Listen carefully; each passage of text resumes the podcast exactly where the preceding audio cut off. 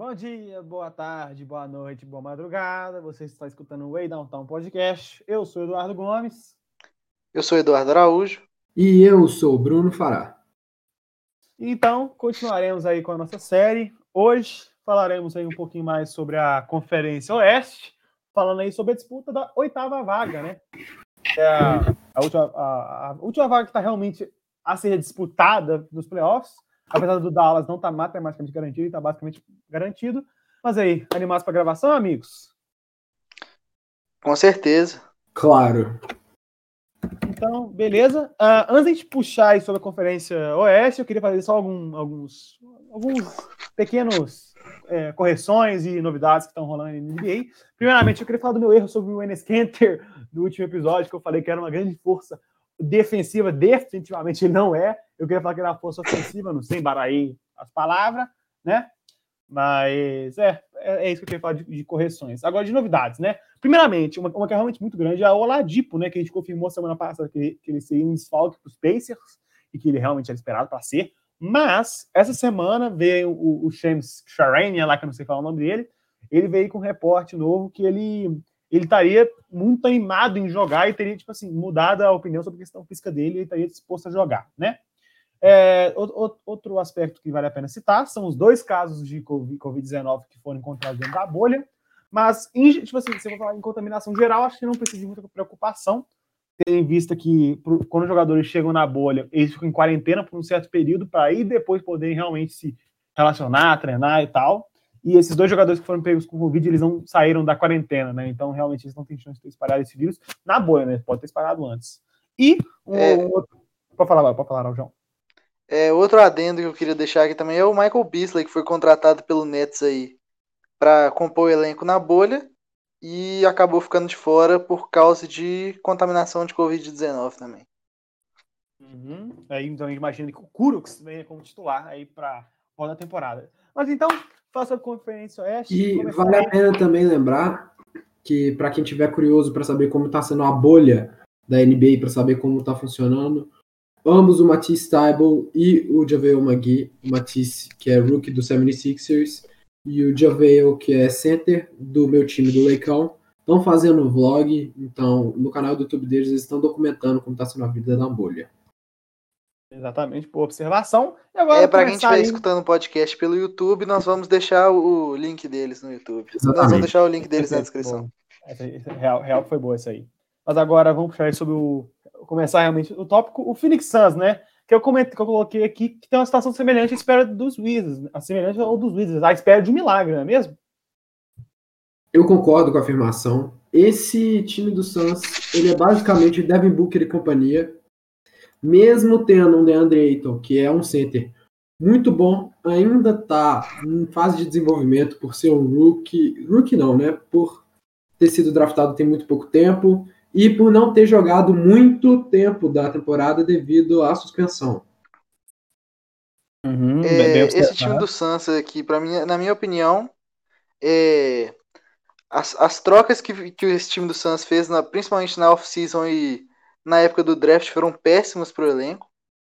É, eu acredito que o, o TJ Warren está fazendo muita falta e o Saric é um jogador muito inconstante não, não é um cara muito especial, não é algo que agrega muito ao time assim. E depender muito de só dois jogadores e ter um resto de um time tanto quanto medíocre, eu não acho que seja bom para um time que quer brigar por playoffs, que quer mudar de cenário. Uhum, com certeza. Eu acho que vale a pena citar aí o, o principal, o único e principal desfalque disparado da equipe, que é o Kelly Oubre Jr., que é um jogador extremamente atlético, com, com um grande potencial defensivo. Um excelente potencial defensivo, tem uma linha de três sólido, mas teve um problema grave no joelho. Aí, acho que foi no final da temporada, ele já estava tipo, meio que parando por causa da lesão, mas aí ele teve, ele teve que passar por cirurgia, já era, tá fora da temporada. O Santos pode estar chegando na final da NBA que ele não volta, não volta, né? É, é, é, o que a gente estava comentando, né? O X-Factor desse time é com certeza o Booker e o Eiton começarem a fazer milagres, né? O Eiton que vai ter uma temporada sólida, mas que não, com, com uma amostra reduzida pela, pelo fato de ter sido cortado por 25 jogos pela, pela suspensão. E só um fatorzinho, cara. É, foi um bagulho realmente bizarro, porque o jogo que ele foi, que ele foi pegado, que ele foi pego na suspensão, foi, um contra, foi o primeiro jogo da temporada foi contra os Kings. Véio, o bicho tava voando. Ele tava um bagulho maluco. Ma, maluco. Óbvio que o Berger não é um grande defensor, mas ele tava destruindo no garrafão. Tava bizarro. Eu acho que realmente. É porque, na verdade, ele foi pego porque, pelo que parece, ele colocou uma substância escondendo. Tipo assim, ele colocou uma substância escondendo a real substância que ele realmente usou. E complicado, né? Muito complicado. É, aí já já complica a situação, não tem nem como muito defender. Mas aqui, eu queria também comentar é, um jogador que eu até acho interessante, apesar de não ser muito uma unanimidade, principalmente entre os torcedores do Celtics aí, é o Aaron Baines, que eu acho até um jogador sólido, um bom backup pro DeAndre Ayton. Caso ele venha se machucar, Sim.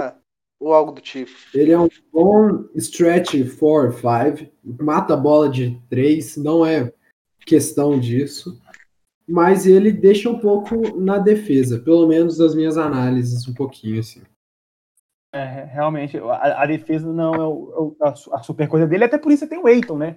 Mas fala sobre a rotação esperada do Suns para a volta da temporada, né? A gente tem o Rubio como amador, que está recebendo um, um, contrato que muitos consideram um overpay, aí na cerca de 17 milhões de dólares, mas meio que era, era aquele overpay que você tem que fazer, porque o Suns já não é um mercado muito grande, o time estava desesperado precisando de armador, depois de anos com ele, o Cobo e companhia, vencendo uma, uma adição sólida, se não me engano, acho que é o segundo NBA em assistências por jogo, deixa eu confirmar essa informação. É, jogadores, só um minutinho. É, assistência por, é, é o segundo NBA em assistências por jogo, atrás apenas de nada mais nada menos que o LeBron James, né? LeBron James! É, o Devin Booker, né, que é a superestrela desse time, foi até All-Star essa temporada com a lesão do Damian Lillard. O Michael Bridges, que foi a escolha de primeira rodada no passado, é, vem se tornando até agora, se mostrando no NBA um bom defensor. O Sai, que é um jogador ok, nada especial, o próprio Araújo comentou, um jogador literalmente medíocre. Se, se, já, ele não oferece tanto defensivamente, então, mesmo que o TJ Warren fosse um pouquinho, uma questão, um pouquinho abaixo defensivamente, por que você mandar ele embora para manter o Saric, que inclusive veio no off-season, né? não me engano, uma troca com o Timberwolves. E o Eiton, né, que, que, é um pivô extremamente sólido, né? Me engano, até conferir as médias dele. Me engano, acho que tá com uns 18 pontos e uns 12 rebotes. Deixa eu conferir a informação. É, são 19 o pontos e 12 rebotes. Isso. Exatamente. Uma temporada muito Duas sólida. Duas por jogo. Uhum. E aí, eu, não tenho que eu acho meio estranho desse time do, do Santos é ter, é ter tanto pivô que pode jogar, né? Você tem o Aaron Baines, que, que foi, foi muito bem quando o Eiton foi suspenso, é, arremessa de três, oferece espaçamento de quadra. É, uhum. Tem o Caminho também, que é um, que é o, o pivô reserva, também oferece um arremesso. O Cam Johnson. Tic Diallo. O Tic Diallo, que é, um, que é um, outro, outro pivô desse elenco que pode conseguir uhum. Muito improvável que ele venha jogar na, lá em Orlando, tendo, tendo em vista que basicamente o Suns vai, vai, vai fazer de tudo milagre. Tá seis jogos atrás do Memphis Grizzlies agora. E você tem o Cam Johnson, que foi um rookie, que muitos criticaram a escolha, né? Pelo fato de ele ser um rookie já muito velho. É, acho que tem 24 anos. São, é, ele tem 24 anos como um rookie, né? Então é meio, é meio complicado essa informação. Mas ele vem sendo uma avaliação sólida até agora. Ele vem sendo o que ele foi no college, que é um arremessador de três, sólido. E o Devon Carter, que, vem, que foi uma escolha de segunda rodada ano passado e que vem sendo um, um, reserva bem sólido para o Rookie até agora. Uhum. Então, algum, algum comentário mais aí sobre o Phoenix Suns, vocês querem fazer? Eu acho que não tem muito mais o que falar do Phoenix, não. É, eu, também, um... eu também acho que já, já falamos bastante sobre o Phoenix. Eu acho que já dá pra gente pular para a próxima posição. É, é, então agora vamos falar aí de San Antonio Spurs, né, que é o atual 12 colocado na conferência. Time do coração do nosso consagrado Eduardo Araújo. E é... eu estava conversando nesse programa, né? Araujão, tá na hora do rebuild, não tá? Já passou da hora. Eu acho que desde o ano passado o time já tá deixando muito a desejar. Principalmente na questão da bola de três, que já virou meio que. É, é muito necessário um time saber arremessar de três, não ser muito preso ao mid-range, ao garrafão, e o San Antonio Spurs peca muito nisso. E também eu não acho que o Young Core desse time tenha muito potencial. Para mim, o DeJounte Murray, principalmente depois da lesão dele, é um def bom defensor e ponto. O Brin Forbes não é nada demais, é um jogador bem comum, bem mediano assim. O DeRozan já tá 11 anos na liga, não desenvolveu arremesso, eu acho que já tá ultrapassado para esse cenário da NBA atualmente. O Trey Lyles eu acho muito fraco, não sei o que tá fazendo no San Antonio. E o Poro é um é pivô é normal, um pivô sólido, não é nada demais também. Não tem nenhum grande jogador nesse time. O Aldridge está fora, que é a única coisa que é o único jogador que pode tirar alguma coisa da cartola, o único jogador diferenciado desse time. E eu acho que sem ele é um time morto, que não tem potencial nenhum. Só se o Pop fizer realmente um milagre, o que eu duvido muito que vai acontecer com um time que tenha na mão. É, sem sombra de dúvidas, é um time que. E a saída do, do Lamarcus Aldrin enfraquece muito esse time. Eles até trouxeram o Tyler Zeller na free agency, o Tyler Zeller que não teve time essa temporada, mas não vai repor o Aldridge de maneira nenhuma, ele deve ter poucos minutos dessa rotação, né? Definitivamente é... não. É, definitivamente não. Ele, e, então, do eu posso fazer uma pergunta para você, Araújo? Pode, com certeza.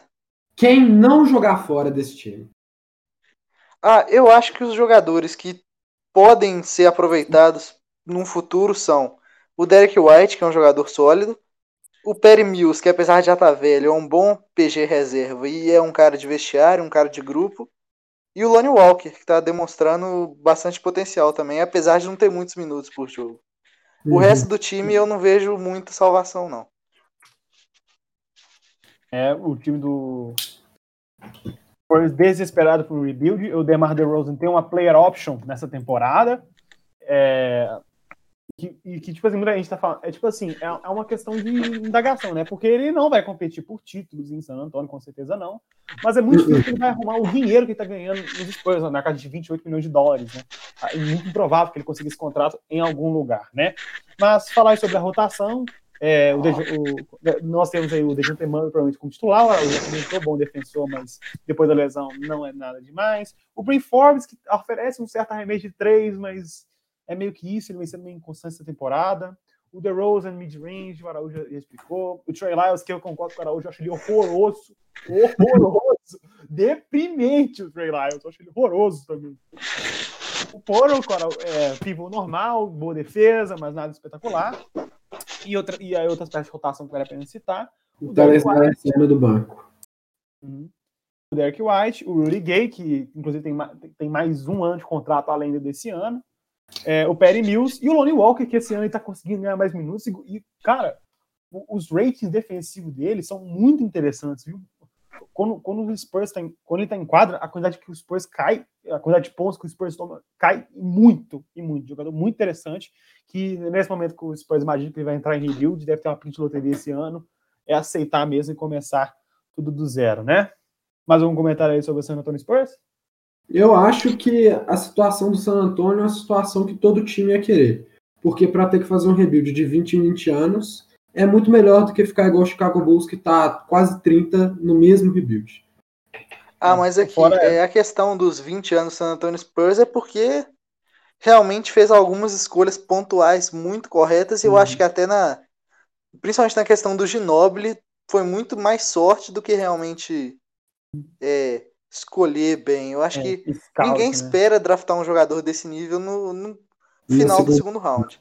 É. E eu acho que foi muito nas costas do Tim Duncan e principalmente por causa, para quem não se lembra ou quem não, não se liga muito na história da NBA, aquela lesão do David Robinson, que uhum. era jogador é, nível MVP, acabou se machucando e abriu espaço para o San Antonio Spurs conseguir pegar o Tim Duncan. Aí, quem tem Tim Duncan e David Robinson no mesmo time não tem como dar errado.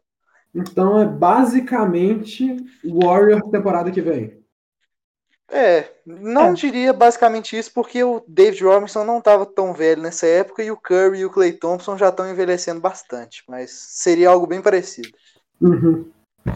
É, é, e, é complicado a situação do San Antonio Spurs, assim, eu, eu, eu não acho, eu, eu sinceramente acho, eu não acho que o, o Bulls seja na maior seca da história, porque teve aquela época do Derrick Rose e do, do Carlos Boozer, do Alden, aquele time que chegou conseguiu bater de frente com o LeBron e tal, até do Jimmy Butler, mas agora eles vão falar que, para mim, é, é, o rebuild mais longo da NBA e falar do meu time, o Sacramento Kings, né, que atualmente está na décima primeira posição aí da Conferência Oeste. E tá, cara, é, é, o, é o que eu, tava, que eu tava raciocinando antes, antes de gravar o episódio, cara. Para muitos desses times, desses times, é um ano para ir para os playoffs, porque você tem que pensar que ano que vem o Warriors vai estar tá, vai tá alta pique no draft, vai voltar com, com Curry já voltou, né? Vai voltar com Curry com Clay Thompson, vai voltar com todo, vai voltar com todo mundo.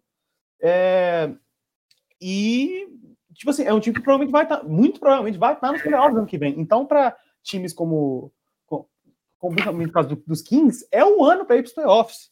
E é, é, é, isso, tem que ir para playoffs esse ano, senão é complicado.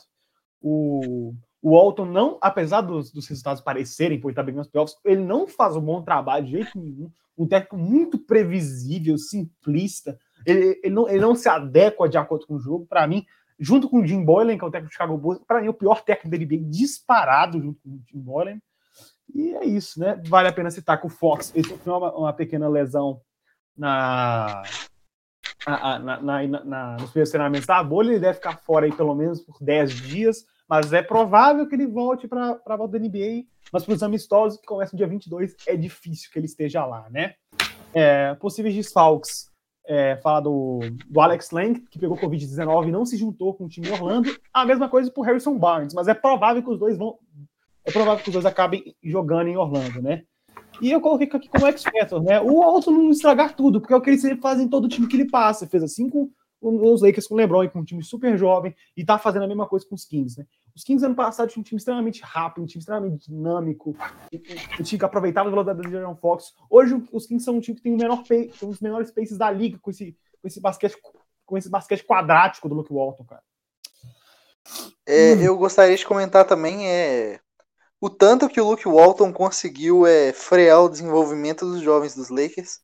O Brandon Ingram, que nós vamos falar posteriormente, está arrebentando no, no New Orleans Pelicans, tá até tendo comparações com Kevin Durant, o que é algo de realmente se impressionar para um jogador que muitos falavam que era uma decepção na liga, que não tinha tanto potencial assim. E o Lonzo Ball também, que tá jogando um basquete sólido. Eu acho que tem potencial para apresentar mais, mas o Lonzo Ball tá bem sim. O Josh Hart, que realmente não é um jogador muito especial, mas é, os dois jovens que o Lakers é, trocou aí. É, mas, mas ele vem sendo muito melhor nos Packers que ele foi nos Lakers. Muito, mas muito Sim, melhor. mas o Josh Hart sempre vai ser o cara do vácuo mesmo. Se precisar embalar ah, é. qualquer coisa, pode ligar para ele, que ele, de vácuo ele entende muito bem. Para falando agora do Luke Walton nos Lakers, é realmente uma bosta. Esse técnico é horrível, e não tem o que falar. O emprego dele está atrelado ao pai dele ser quem ele é. E dele ter jogado as temporadinhas aí na NBA e tudo mais. Mas como Mas... técnico ele é péssimo, ele estragou o Lakers, tá estragando os Kings e vai estragar os Kings ano que vem? Ou porque renovou o contrato? Ou é, são, são, quatro anos com essa meba. Muitos meus parabéns, Eduzão. Tá na hora de trocar de franquia. E, e, e, e, também queria deixar um adendo que eu não entendi muito bem o movimento dos Kings nessa off-season, porque o técnico anterior estava fazendo um ótimo trabalho, o Kings beirou muitos playoffs, e, e agora tá um desastre. O time começou a temporada uma bagunça, deu um overpay absurdo pro Buddy Hilde, um overpay bastante questionável pro, pro Harrison Barnes, e eu não consegui entender o motivo disso tudo aí. É, se, se, se, vocês quiserem, posso, eu, eu posso até mesmo fazer um, um episódio especial para os 15 se vocês quiserem saber, falando um pouquinho mais da temporada. Mas falando sobre a rotação esperada de Aaron Fox, né, excelente armador, 20 pontos por jogo essa temporada. Vem ter, o, o, time em si vem tentando se, se, se, resolver sozinho dentro dessa bagunça que vem sendo sob o comando do Walton. Aí o Bogdanovic, que eu acho que foi o único acerto do Walton na temporada, na temporada inteira, o único acerto que ele fez foi colocar o Bogdanovic de titular. Porque o. Ao contrário do, do Buddy Hilde, o, o Bog ele é um bom ball handler. Ele consegue, ele consegue ser uma opção secundária para o Fox para conduzir o ataque. E o Buddy Hilde ele é mais só arremesso mesmo. Então, acho uma decisão inteligente, time mais equilibrado. O Harrison Barnes, que está no overpay, mas pelo menos ele vem produzindo, né? Esse é um jogador sólido. O, eu imagino que, que, o Bagley sai do banco, imagino o Bielitsa como titular, porque você colocar o Bagley e o Holmes, eu, eu já vou explicar mais como é que é o Bagley. Você colocar o Bagley e o Holmes, são dois caras que não espaçam a quadra, vai dar bagunça. E o Bielitsa é um stretch for, é um cara que arremessa de fora. E o Holmes, que foi para mim a grata surpresa desse time da temporada, um cara que foi contratado um contrato para ser reserva e vem sendo um pivô titular sólido, vem fazendo seu beijão com arroz, muita energia dentro de quadra, muito raçudo. E é isso, né? Ele até furou a quarentena para pegar um Taco Bell. eu queria comer a comida, mas aí, mas ele já tá em quarentena lá de novo, não pegou Covid, não, tá tudo certo. Não teve jeito, né? Contra o Taco Bell é complexo. É complexo. E outras peças interessantes da rotação, né? O, a, o, grande, e, o grande ponto de interrogação desse time que foi o Marvin Bagley, né? Que teve uma temporada de look sólida, mas essa temporada quase não jogou. E é um jogador que ainda tem, tem seus problemas, né? Ele, ele tem um. Ele, ele, tá, ele é, um, ele é um cara tem um garrafão, mas ele demora muito no post. Ele demora muito no post. Isso acaba fazendo muitas vezes o que ele, ele não, não consiga, porque talvez ele está sendo um bom defensor, e acaba tendo, fazendo uma jogada 15, acaba tendo que forçar um arremesso e não cai a bola, né? O Kent Basemore foi uma excelente adição na, na, na, não na deadline, né, mas nas trocas, mandando a Ariz embora, que vinha ter uma temporada sofrível pelos Kings. E o Basemore que vem, vem sendo um excelente wing player, assim como o Holmes, um jogador de muita energia, né? O Buddy Hilt, que é o jogador que mais pontuou nos Kings na temporada, que é o, é o six-man desse time, e vem tendo e é um bagulho muito interessante, né? Porque quando o Fox analisa a temporada, o Buddy Hilde acabou, o Corey Joseph foi, foi, se tornou titular e o Buddy Hilde acabou se tornando o primeiro ball handler. Isso afetou muito a estatística deles, ele realmente caiu muito de produção. Mas quando ele foi para o banco e se tornou o, sport, o, o bom, não o que ele consegue se movimentar bastante, mas o arremessador que ele é, ele funcionou muito bem e a eficiência dele disparou. E para terminar, vou falar do, do, Considerando que o Alex não vai jogar, que provavelmente ele joga, não vai jogar. O Harry Giles, né, que foi um pivô de primeira rodada no, ano retrasado, e que ganhou pouco jogo na primeira temporada por lesão, mas vem, mas vem se mostrando muito bem quando o Holmes se lesionou. Ele foi muito bem, mostrou eficiência. Tem seus problemas defensivos, mas isso sempre vai acompanhar a carreira dele. Vem sendo um pivô reserva sólido. Mas algum comentário sobre o Sacramento Kings depois do desabafo? Eu gostaria de comentar sobre o Marvin Bagley, que para mim é um jogador muito normal, muito meia boca até pode-se dizer. E um detalhe muito importante, ele foi draftado antes de Trey Young e Luca Doncic. O, o, erro do Trey Young, eu até consigo entender, porque não, não fazia sentido trazer o Trey Young se já tem no Fox. Principalmente por fato do, do Fox ser um defensor bom e tal, e o Young ser horroroso na defesa. Mas passar o Doncic foi foda, passar o Doncic foi foda eu acho que todos os jogadores que foram escolhidos na draft class de 2018 vão acabar entrando para a sombra do Luca Doncic. Menos uhum. o Trae Young, que está conseguindo se destacar por enquanto, mas a falta de defesa do Trae Young é um negócio que acaba pecando um pouco ele. Então todos eles vão acabar entrando no saco de que fui draftado antes do Lucas Doncic.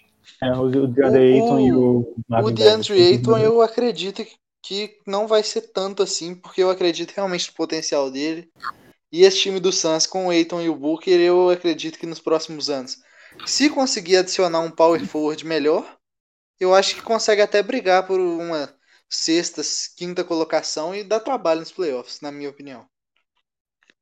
Uhum. Eu concordo. Eu acho que se melhorar algumas posições do time do Phoenix Suns e colocar alguém que realmente encaixe com o Devin Booker, e tendo um center bom como o DeAndre Ayton, dá para sim disputar playoffs com esse time. É, sem sombra de dúvida, é, né, é, cara. Se o Bagley pelo menos ficasse saudável, só isso que eu precisava, cara. Pelo, pelo menos, mas enfim, né? Vamos falar agora sobre o time que, tá, que todo mundo tá hypando pra caramba, né? É, vamos falar um pouquinho sobre o time que tá todo mundo hypando, né? Que é o New Orleans Pelicans. E, primeiramente, antes de falar de qualquer coisa desse time, eles, eles foram favorecidos no calendário? que vocês acham? Eu tenho certeza absoluta que foram. Precisa de Zion nos playoffs para vender. Então, tenho certeza que foram mexidos os pauzinhos. Ah, eu não acredito necessariamente que foram mexidos uns pauzinhos, mas que o calendário deles, é, em comparação com os outros concorrentes de playoffs, é muito, muito favorável, é. É, sem, sem sombra de tudo, né? Pega o, acho que, se não me engano, pega o Spurs duas vezes, pega o Wizards, se não me engano, né, com o calendário bem tranquilo. E eu acho que o maior questionamento em relação a isso é que, tipo assim, tá, os Packers realmente tinham um calendário fácil para acabar a temporada, tipo assim, antes, antes do, da pandemia. Tinha um calendário fácil. Mas os Blazers não, não, não tinham um calendário difícil, um calendário fácil. E eles têm uns calendários mais difíceis na volta do NBA. Isso que eu não entendo. Esse é meu problema. O Pelicans tem um calendário fácil, tranquilo tranquilo. Eu compreendo. Mas o Blazers tem um calendário difícil que eu já não entendo, né? Mas enfim, o time não tem desfalques e a rotação esperada a gente começa aí com o Lonzo Ball, que é um jogador que divide muitas, muitas opiniões aí ao redor do globo, mas eu particularmente gosto dele. Qual, qual é a opinião de vocês acerca dele? Olha, pra minha, minha sincera opinião, o que estraga o Lonzo Ball é o pai dele, porque eu acho o pai dele um safado. Então eu não gosto. Não gosto dele, não gosto do Liangelo e não gosto do Lamelo. Tem problema com a família Ball. tá, tá, tá, bem explicável, viu, Ceará, João? É... O Lonzo Ball eu acho um bom jogador, sim. Eu acho ele um point guard sólido, passa muito bem a bola, mas o arremesso deixa muito a desejar para mim. É, ele está desenvolvendo aos poucos ainda, mas ainda tá, passa longe do ideal, não é mesmo? Mas a, a rotação esperada, a gente imagina o Lonzo Ball começando aí na armação. O Drew Holiday, que é um jogador que eu gosto muito, né? Como esse G, aquele jogador que dá a, a, aquele grind defensivo. Assim como o Lonzo também dá, dá uma boa defesa, mas o, o, o, Drew, aquele cara que você vai colocar no melhor jogador adversário e vai, vai destruir ele, né? Com a defesa dele maravilhosa. Brandon o único ponto negativo para mim do Drew Holiday é o contrato, que é bem salgado, né? É, é basicamente o máximo. Vou até conferir essa informação aqui, peraí. Mas a, a potência defensiva que ele traz para a quadra é algo definitivamente muito impactante. É, é De fato, ele é realmente um lockdown defender muito, muito bom mesmo. Top tier da liga atualmente, na minha opinião. Uhum. Uma coisa que me surpreendeu muito nesse time dos Pelicans é a habilidade do Zion de poder chutar. Naquele primeiro jogo do Pelicans que teve, os três primeiros quartos extremamente mortos, ninguém botando fé em nada. Para no quarto quarto o Zion meter 17 pontos. Não foi isso? Foi 17 pontos no quarto quarto, é, acho. acho. que foi isso mesmo. Mata quatro bolas de três. É, ele realmente foi, foi, muito bem. E foi algo que, que tipo, a gente não estava esperando, né? E, tipo assim, apesar que o volume do Zion é muito baixo, ele tem bons médios de três, né? É, é, assim, óbvio que o volume é bizarramente baixo. Só que engano, é uma bola de três por jogo. Deixa eu conferir essa informação. Estatísticas. É, ele tem média de menos de uma bola de três por jogo, mas os números dele são sólidos. Tipo assim, ele entende que o arremesso dele não é a maior força dele, então ele vai usar ele de maneira estratégica quando precisar, 46%, né? Com um volume muito uhum. baixo, menos de um por jogo. Mas mesmo assim, vem, o Zion que vem sendo a surpresa para todos, né? Vem de uma lesão gravíssima no menisco. Ele tá com 23 pontos por jogo, sendo um, impacto fundamental para o time dos Pelicans estar na disputa dos playoffs, não é mesmo? Porque estava bem mal antes, antes do Não, o, o, Zion, o Zion é um grande jogador, mas eu acho que a, eu acho que ele vai sofrer um, mais ou menos a mesma coisa que o Derrick Rose sofreu, infelizmente, porque a lesão que ele teve foi muito grave. E se você for olhar o gráfico de, de peso dos jogadores da NBA por, por altura, o Zion está muito fora da curva. E isso pode ser um problema. Não, não que ele seja um jogador gordo. Ele é muito atlético, mas o problema é que ele é muito pesado pro tamanho dele. Muito por ser um jogador uhum. muito forte também. Uhum, sem sombra de dúvidas, né? E falar sobre o, o, o, cara que pela temporada inteira foi o maior destaque, Brandon Ingram, né? Que foi All-Star. E que, que temporada do moleque. Saiu dos Lakers, o cara entrou na linha, não é mesmo? Uhum. Devo falar que o Brandon Ingram, para mim, um jogador extremamente bom. Uma potência ofensiva, como o Araújo falou antes, estava sendo comparado ao Kevin Durant e com razão. É um length, é um jogador longo, mas mata a bola e mata a bola com vontade. É, sem dúvida, vem sendo um fator importantíssimo para o time dos Pelicans estar na disputa dos playoffs, né? O pivô o Derek Ray, o Favors, que é o pivô ok, né? Faz feijãozinho com arroz dele, fica na dele, trabalho defensivo de boa. O Okafor saindo do banco, né? É, o Okafor, o Okafor e o Jackson Hayes ali combinando uhum. saindo do banco. Mas aí o Derek Ray Favors um pivô normal, né? Fala sobre essas peças interessantes, né? JJ Redick, mais uma vez, fazendo milagres na bola de três, né? Ele sempre vai ser um problema defensivo, mas no ataque ele compensa aí com uma grandíssima produção, bola de três a todo momento, né? São 15 pontos por jogo essa temporada e 45% de três em seis, tentativas por jogo, médias excelentes. É, o Josh Hart, é um jogador que também estava envolvido naquela troca do Anthony Davis para os Los Angeles Lakers, e vem sendo um, ótimo fator, o, vem oferecendo aí é, consistência e uma habilidade meio curiosa. Né? Ele é um bom reboteiro para a posição dele, né? Ele tá com seis rebotes e meio por jogo, né? Curiosidade interessante. Né? É, Which One More, que é um bom pontuador, um cara que sai do banco, é, traz uma pontuação, um sólido arremesso. E agora a rotação de pivôs, que é algo que eu acho muito interessante nesse time. O Okafor, cara, ele achou, o lugar dele, né? Porque muitos dos times não estavam dispostos a considerar as falhas defensivas dele, o fato dele não arremessar de jeito nenhum. E você tem o Jackson Reis, que é um pivô que foi draftado na décima escolha geral do último draft. Ou foi, não, acho que foi na nona. Acho que foi na nona. Oitava, oitava. Foi a oitava do último draft. E vem, uns poucos minutos, vem produzindo muito bem. E é isso, jogador sólido. Quer algum comentário a mais sobre New Orleans Pelicans? O único é... comentário sobre. Ah, desculpa, Raul.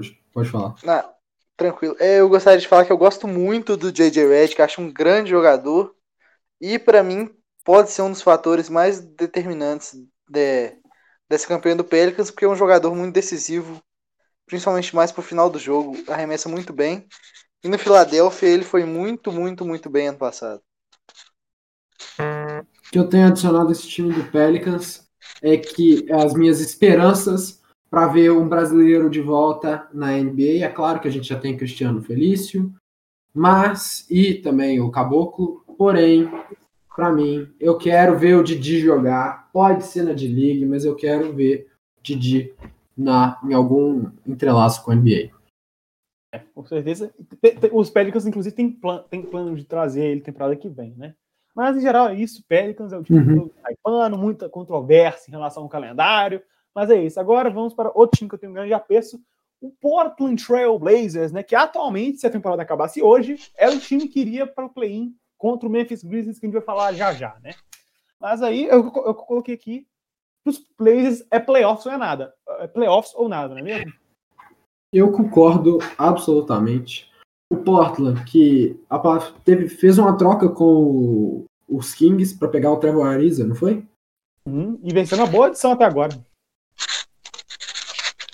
Sim. E tendo contratado o Carmelo Anthony no começo, mais pro meio da temporada, foi uma coisa que mudou o time. O, Car o Melo, que com certeza se floresceu dentro desse time do Portland, mostrando que ainda tem qualidade para jogar na liga e que é um time que está indo bem.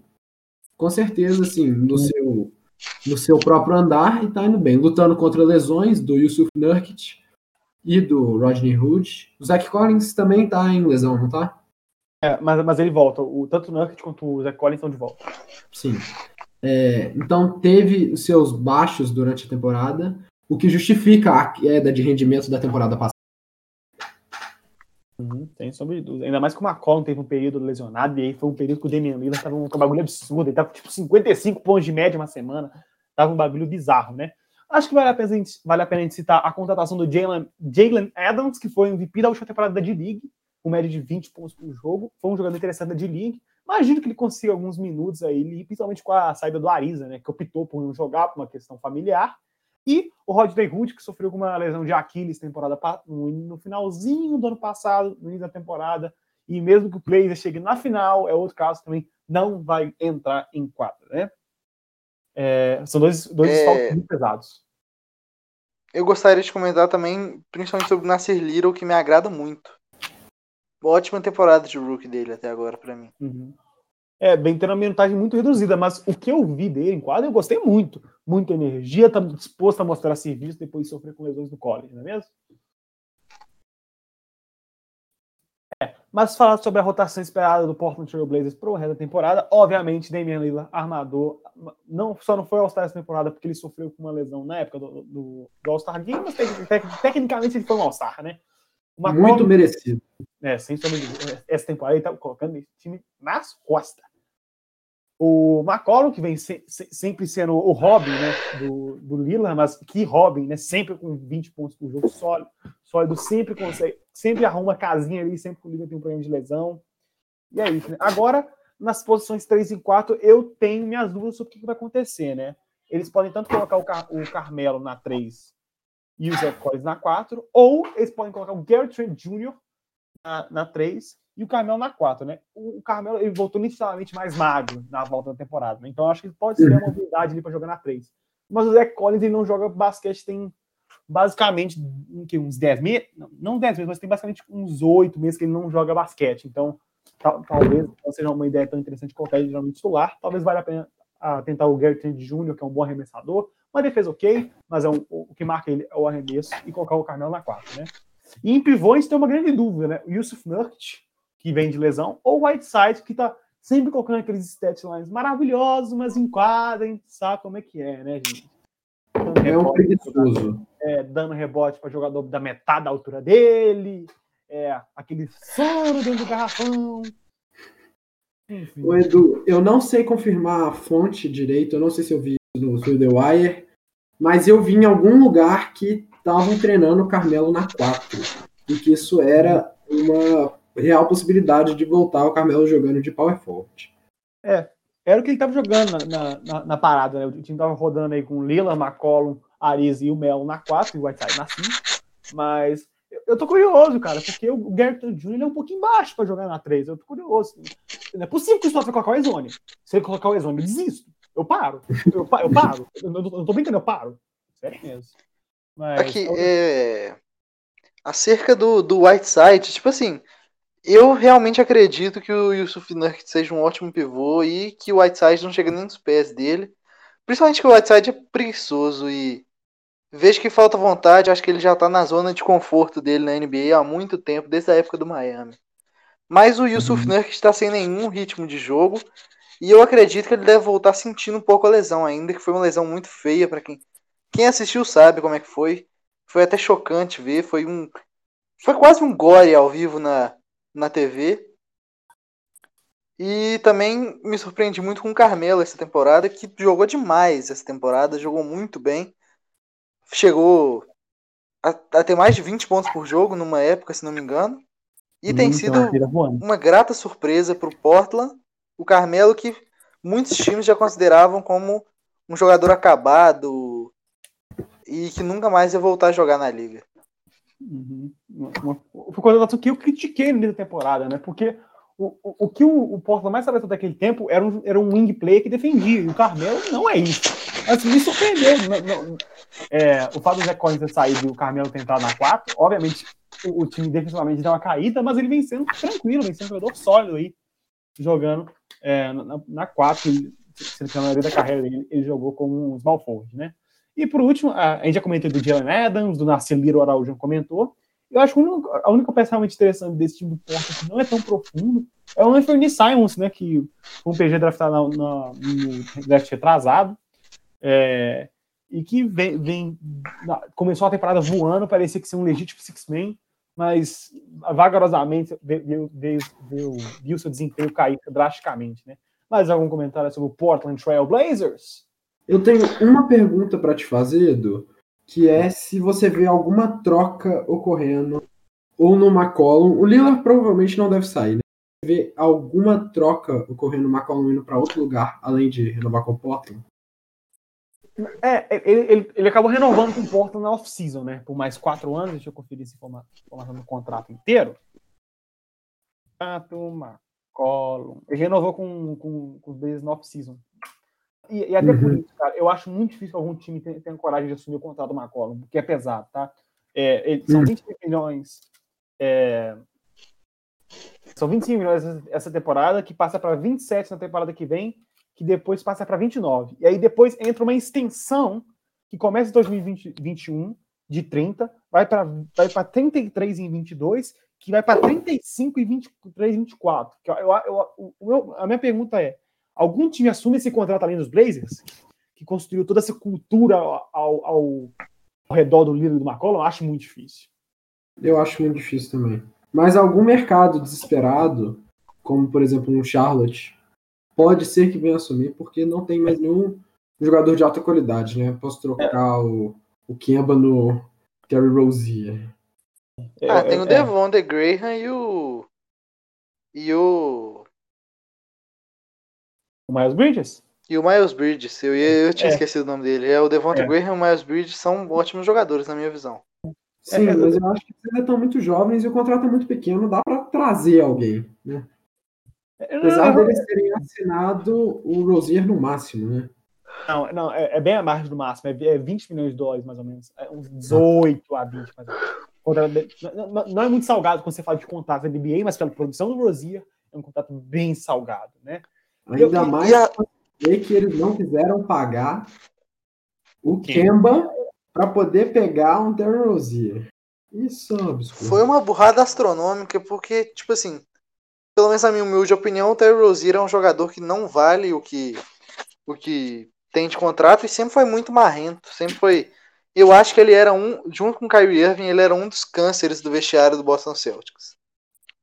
É uma situação complicada em Charlotte. Eu, eu, eu acho, eu, eu, acho que o, o, o Charlotte não tem os assets para mandar para o McCollum. Eu acho que, que, vai, que o McCollum vai ficar até o final desse contrato. Eu acho que esse contrato no final vai ficar muito caro pela produção do McCollum, mas não tinha muito o que fazer, cara. A, a, o, se o Portland for ganhar alguma coisa, vai ser com os dois, porque não tem muito o que fazer. Eu mas, acho que o Portland não vai ganhar nada mesmo. Eu também acho muito. com o contrato do Lillard chegando a 50, mais de 50 milhões no final, acho muito difícil o time ganhar alguma coisa. A não ser que o cap dispare bizarramente, né? O que eu acho que não vai acontecer. O já, já deu uma disparada uns quatro anos atrás, né? Então, Sim, que teve aquela onda louca de assinar contratos enormes, né? É, é Yamahime, Kent Bazemore, Evan Turner e companhia, né? O Otto Porter, eu gostaria. Otto Porter, é o Otto Porter, né? Sim, eu acho, eu acho, um contrato enorme também. Que assinou um contrato pertíssimo do máximo com o Chicago Bulls, o Brooklyn Nets quase foi buscar ele. E só conseguiu assinar com Kevin Durant e Kyrie Irving porque não assinou esse contrato no passado. É, eu acho que inclusive o contrato que o Otto Porter fez, acho que na verdade acho que foi com o Wizards, ele foi trocado, se não me engano. Foi isso mesmo. Ele assinou com o Wizards, foi na, off-season de 2017, 18, nem, nem foi em 2016.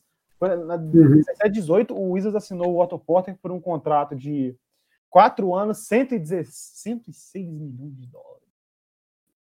Cristo. Complexo, complexo.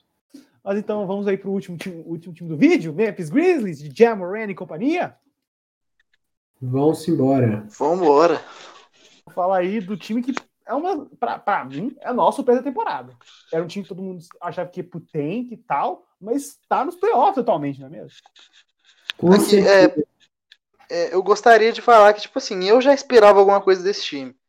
Uma vez que, para mim, o Valantunas é um, um, um, dos pivôs mais underrated da liga. E o JJJ eu já esperava que ele fosse despontar essa temporada. Mas realmente o, o, o divisor de águas desse time foi o Jamoran, inegavelmente. Com certeza. Já queria deixar aqui um abraço para o nosso amigo Japas, que é um grande fã do Memphis Grizzlies. E o que eu falo mesmo é que eu, pelo menos, não esperava o Jamoran. O Jamoran não tinha um hype tão grande igual os meninos da, de Duke, que foi o, o Zion e o, o Barrett. Né? Pelo menos eu não tinha escutado falar muito do Jamoran.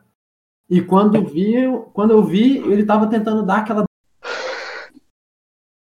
do Kevin Love, que acabou batendo na tabela, mas que ia acabar com a carreira do Kevin Love ali mesmo. E foi, um, e foi um aspecto muito interessante, né? Porque uma das coisas do draft que eles estavam falando é que talvez o, o, jei, o, o jeito do Jamoran, eh, do, do Jamoran ele não ia, o atleticismo dele não ia traduzir para a NBA. E se tem uma coisa que se traduziu do jogo dele foi o atleticismo, sem sombra de dúvida, né? Com certeza. Ele é um Derrick Rose sem estar bichado, digamos assim, né? Eu, eu vejo dessa forma. Ele lembra muito o Derrick Rose, apesar do nível ser muito diferente, porque o Derrick Rose era muito melhor do que ele nessa época, mas mas temos que lembrar também que ele é rookie, né? Ele tem muito a Mas se ele realmente for seguir os passos do Derrick Rose antes de se machucar, eu acho que ele vai ser pelo menos MVP umas duas vezes. Porque o Derrick Rose só não foi. Derrick Rose só não foi um dos melhores point guards da história por causa das lesões. O Jamora tem que é o famoso o céu é o limite para esse moleque. Que surpresa uma máquina de highlights, é um jogador realmente interessantíssimo. Mas falar da rotação desse time que eu tenho uma dúvida, né? É, assim, antes da parada, eles estavam jogando com o Jamoran, não dispensa comentários, um excelente. A única coisa que eu acho que realmente tem que se desenvolver um pouquinho no jogo dele é o arremesso de três, porque o volume uhum. dele é muito baixo e, a, e, a, e, a, e as médias dele são, estão na média da liga e, tipo assim, o, o seu PG você espera que ele tenha um arremesso de três um pouquinho mais sólido, mas até agora não vem se montando um grande problema, tendo visto que ele é um monstro dentro do garrafão, algo impressionante. Uhum. É, o D'Anthony Melton foi uma surpresa essa temporada, né? Que era ali um jogador no banco, que não tinha muitos minutos, mas o cara entrou com tudo, excelente defensor, oferece a bola de três e vem sendo um grande fator para esse time. E o Dylan Brooks, né, que inclusive assinou uma extensão com os Grizzlies, e que é um jogador que também teve um jumper essa temporada, um sólido arremessador, e que vem contribuindo muito para esse time. A outra rotação que eu posso imaginar que aconteça é o Brooks na 2, ao invés de Anthony Melton, e o Kyle Anderson na 3, ou quem sabe até mesmo o Justice Winslow, se ele voltar fisicamente bem. Acho, acho que ele nem chegou a jogar pelos Grizzlies pós a lesão. Uhum. E aí, no caso, deve, imagino que nessa situação começaria o Kyle Anderson, que é um, é um, é um wing player nada muito especial. E o Jaron Jackson Jr., que é, é, é o, o, o, power forward moderno, né, que arremessa muito bem de três, defensor sólido. Não é um bom reboteiro, mas o Valentinas vem fazendo esse serviço para ele. Uhum. Muito presentíssimo do vídeo, muito presente mesmo. E acho outras peças interessantes, outras peças interessantes, acho que vale a pena citar o Justice Winslow, né, que, que joga da, da, da, da 1 até a 3 com tranquilidade, um bom playmaker. Tem que desenvolver o arremesso de 3 dele, mas isso é questão de tempo, vem sofrendo muito com lesões. É um, é um jogador de baixo risco para os Grizzlies, né?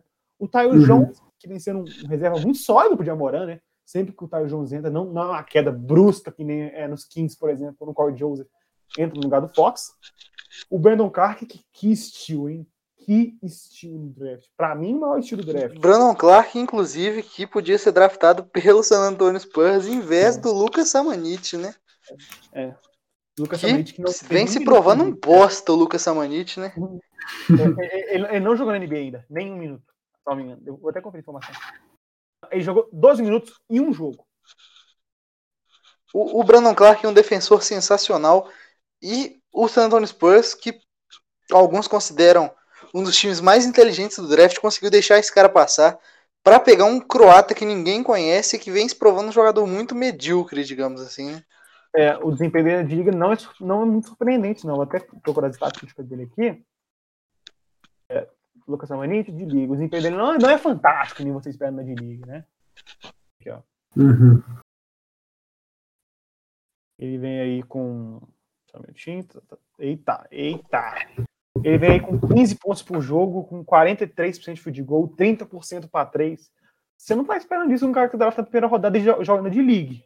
Eu imagino que o Pop tem um projeto em volta do Simon Kitt, porque passar o Brandon Clark para escolher, ele vem se demonstrando desse draft os maiores erros, sem sombra de dúvida. Né? Uhum. É, e aí, para matar, não é nem uma peça interessante, não, mas é uma coisa interessante, né? O Josh Jackson, né, que foi jogado fora pelo Suns, quarta escolha geral no draft do, do 2017, que, que vinha se mostrando um bust completo, um jogador totalmente falhou. Entrou nesse Grizzlies e venceu uma peça de rotação importante para esse time, né? Óbvio que, ah, que, os, que ele nunca vai ser um jogador extremamente eficiente e tal, mas, cara, vem um jogador que vem sendo interessante para esse time, né? Vem sendo uma peça de rotação, o que muita gente acreditava que isso nem podia mais acontecer, que ele já era, mas vem se mostrando aí um aspecto interessante. Algum comentário a mais sobre o Memphis Grizzlies? Olha. Não, eu não tenho mais nada a adicionar, não. Eu quero fazer sobre o Memphis Grizzlies a mais. É, nem é tanto falando do time, mas do campeonato de play-in mesmo. Que para mim o Memphis é lock na oitava posição e que cabe às pessoas, cabe a Portland ou o New Orleans a buscar a nona e eu ainda acho que vai dar Memphis nos playoffs. Porque eu acho difícil o, esse time do Memphis, que está bem acertado, entregar dois jogos seguidos para algum outro time. Uhum. Então, por falar, o Memphis vai, vai para os playoffs, não é mesmo? Uhum. E o pro João? Quem pega essa oitava vaga? É... Quem vai eu não tenho certeza, mas para mim o play-in vai ser Memphis e e New Orleans. E eu não. Tipo assim, quanto a esse matchup, eu não faço ideia quem vai, vai levar melhor, não. Realmente, para mim, é um incógnito. Para mim, ou vai. Ou vai Memphis ou vai New Orleans. É, o meu clubismo clama por Sacramento Kings pelo fato de que é, é, do time que estavam disputando pelo playoff antes da parada. Era um time que, que estava melhor, se não me engano, eram oito vitórias nos últimos 11 jogos. Era um time que estava voando, mas a parada com certeza deu uma acalmada nisso. E racionalmente, pensando com a cabeça, eu acho que os Pelicans devem ir para os playoffs pelo, por ter o calendário mais fácil. E eu acho que eles têm capacidade de ganhar dos Memphis num play-in. Eu não acho que o Pelicans vai passar o Grizzlies, mas por fato do, do, calendário do Grizzlies não ser muito boa e o Pelicans é um calendário muito suave, eu acho que eles podem chegar aí até mais ou menos descansados para um possível play-in play e acabar tomando a vaga. Mas é isso, gente. Mais algum comentário? O que, eu, o que me conforta é que não importa quem for para os playoffs na oitava posição, vai tomar um pau pro Lakers e segue a viagem. É caminho de entrada para saída dos playoffs. É, é, muito difícil que alguém, qualquer um dos oitavos, dos oitavos colocados consiga passar. Então, é, dar uma competição realmente séria para os Lakers aí. Até mesmo o Portland, eu acho muito difícil. Eu acho muito difícil mesmo, qualquer time. Eu, se fosse a NBA, não teria colocado tão assim para os Pelicans, porque aí todo mundo ia esquecer o pau que eles vão tomar pro Lakers. Para mim, Lakers em for, qualquer um deles que seja. Se for o Grizzlies é mais fácil, os Pelicans devem dar um pouco mais de trabalho, mas com certeza. Não deve ter nenhum questionamento sobre o Lakers passado da primeira fase dos playoffs. É, mas então, amigos, eu acho que é isso, né? É, comentamos aí sobre a, os possíveis candidatos aí para a oitava posição no, na, nessa volta aí na bolha. É, demos nossas opiniões e no próximo episódio vamos falar aí um pouco mais sobre a, o, a, a nata dos playoffs aí, do Dallas Mavericks até o Los Angeles Lakers, que é o primeiro, que, é, que são respectivamente o sétimo e o primeiro colocado na Conferência Oeste. Então é isso, amigos. Muito obrigado. Tenham um bom resto de noite, tarde, dia, madrugada e valeu!